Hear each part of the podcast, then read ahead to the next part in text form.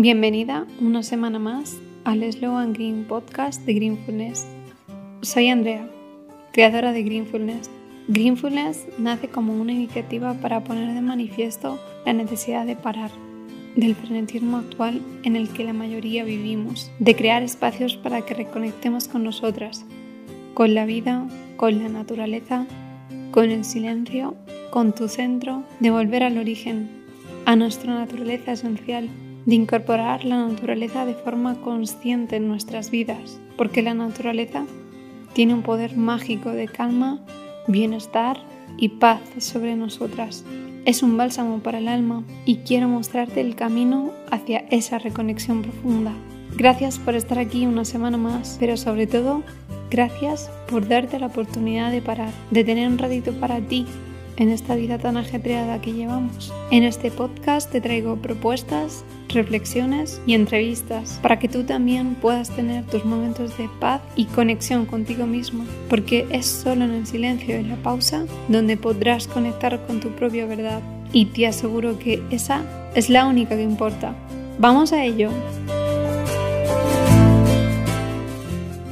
Hola, ¿cómo estás? Espero que estés bien. Yo estoy bien porque no te lo voy a ocultar. Tengo unas ganas de que llegue la primavera porque es una estación mágica y viviendo aquí en la naturaleza es una pasada. Y ya este mes empieza. Es como ver una luz al final del túnel y más después de este invierno tan raro que hemos tenido en el que prácticamente no hemos podido salir. Hoy te vengo a contar un tema que precisamente está muy relacionado con todo esto. Y es que, viviendo y observando la naturaleza de forma activa y consciente, me di cuenta de esta realidad porque, en serio, es tan diferente ir a visitar o pasar una pequeña temporada en la naturaleza a vivir en ella. Ya sabes, porque te he contado que venir a vivir aquí a la naturaleza, a la montaña, fue un punto de inflexión en mi vida. Cuando llegué era verano y yo estaba aquí como si de unas vacaciones se tratase. Pero al llegar el otoño y el invierno todo cambió. Empezó todo a ser tan diferente, precioso de igual manera, pero nada que ver con lo anterior. Por aquel tiempo yo seguía yendo a diario a la gran ciudad y cada día había algo que me decía muy dentro de mí que había una incoherencia muy grande, que aquel ritmo que estaba siguiendo no era natural. La naturaleza sigue su ritmo, sí,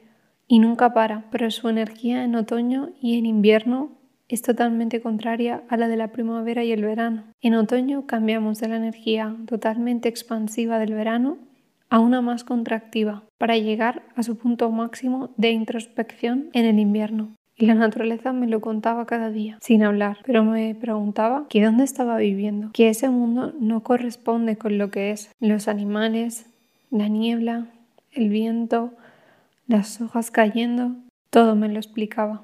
Y sí, todos podemos pensar que sabemos esto, pero entender algo de una forma mental no significa integrarlo y comprenderlo con todo nuestro ser. Por eso yo me preguntaba, ¿cómo puede ser que los seres humanos estemos tan desconectados de nuestra esencia que podamos seguir ritmos que naturalmente no nos corresponden? Pero claro, queramos o no, la vida en las ciudades nos desconectan de los ritmos naturales. Si nunca se hace de noche, porque tenemos luces por todas partes, si nunca hace calor ni frío, con las calefacciones y los aires acondicionados. Si la lluvia y otros fenómenos atmosféricos se notan menos cuando tienes un metro en la puerta de tu casa y vas bajo tierra al trabajo, o cuando vas en coche más pendiente del atasco que de cualquier otra cosa. Si pasamos debajo de un techo y frente a una pantalla, la mayor parte de nuestro tiempo vital, al final vivimos aislados de lo que está pasando allá afuera. Como vemos, así es muy difícil hacerse consciente de lo que está ocurriendo y por eso vamos siempre en piloto automático. Seguimos unos ritmos que nos hemos autoimpuesto como sociedad, pero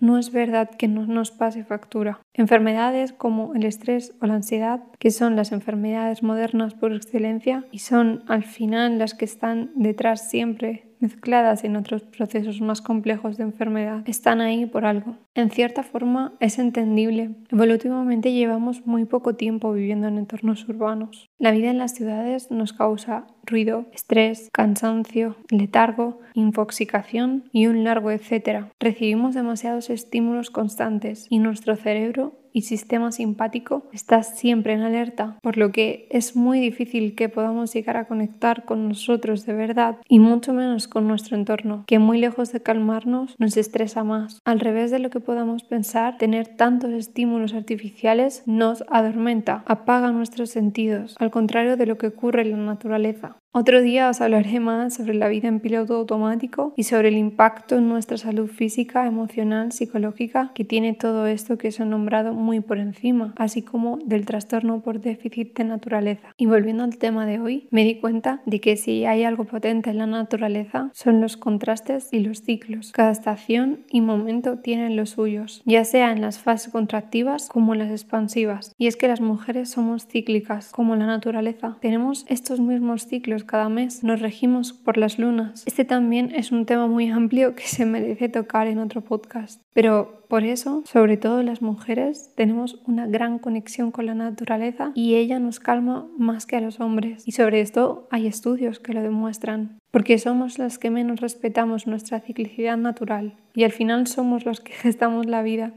igual que la madre tierra. Tenemos que entender que tomar un café para tirar ibuprofenos para quitar el dolor menstrual es un contrasentido en sí mismo. Yo lo entiendo.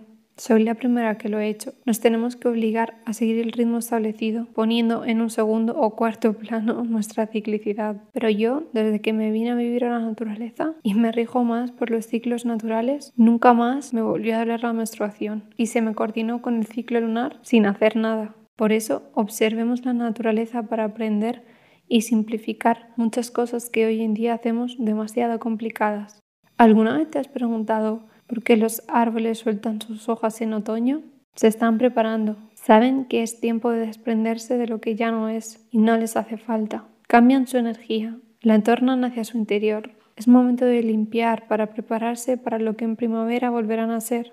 Al igual que en la naturaleza, no todo siempre es verde. La energía se va contrayendo y expandiendo a través de las diferentes estaciones. Y eso está bien. Apliquemos esto a nuestra vida. Siempre hay fases, estaciones, ciclos, luces y sombras. Y todas forman parte de lo mismo. Al final, lo que quiero que integres es que la naturaleza no es algo abstracto y difuso que está de fondo y que no llegamos a entender de verdad. Tú y yo somos naturaleza y naturaleza es nuestro hogar. No nos podemos separar. Las divisiones son solo mentales. Las casas y las separaciones son construcciones humanas, pero la verdad es que todos habitamos la misma tierra, tenga el nombre que tenga esta tierra. Por eso he creado Greenfulness, para ayudarte a despertar del letargo en el que vivimos para que puedas conectar de verdad con la naturaleza, que no es más que conectar con nuestro hogar natural, por lo tanto, con lo que somos en esencia, con nosotros mismos, y así recordar quiénes somos y de dónde venimos. Deseo de corazón que te haya servido la reflexión de hoy y que te animes a disfrutar de las experiencias que te propongo y que poco a poco cambies tu visión para que tu vida pueda ser más amable contigo y con nuestro bonito hogar en común. Te espero en mis redes sociales para que charlemos y me des tu punto de vista.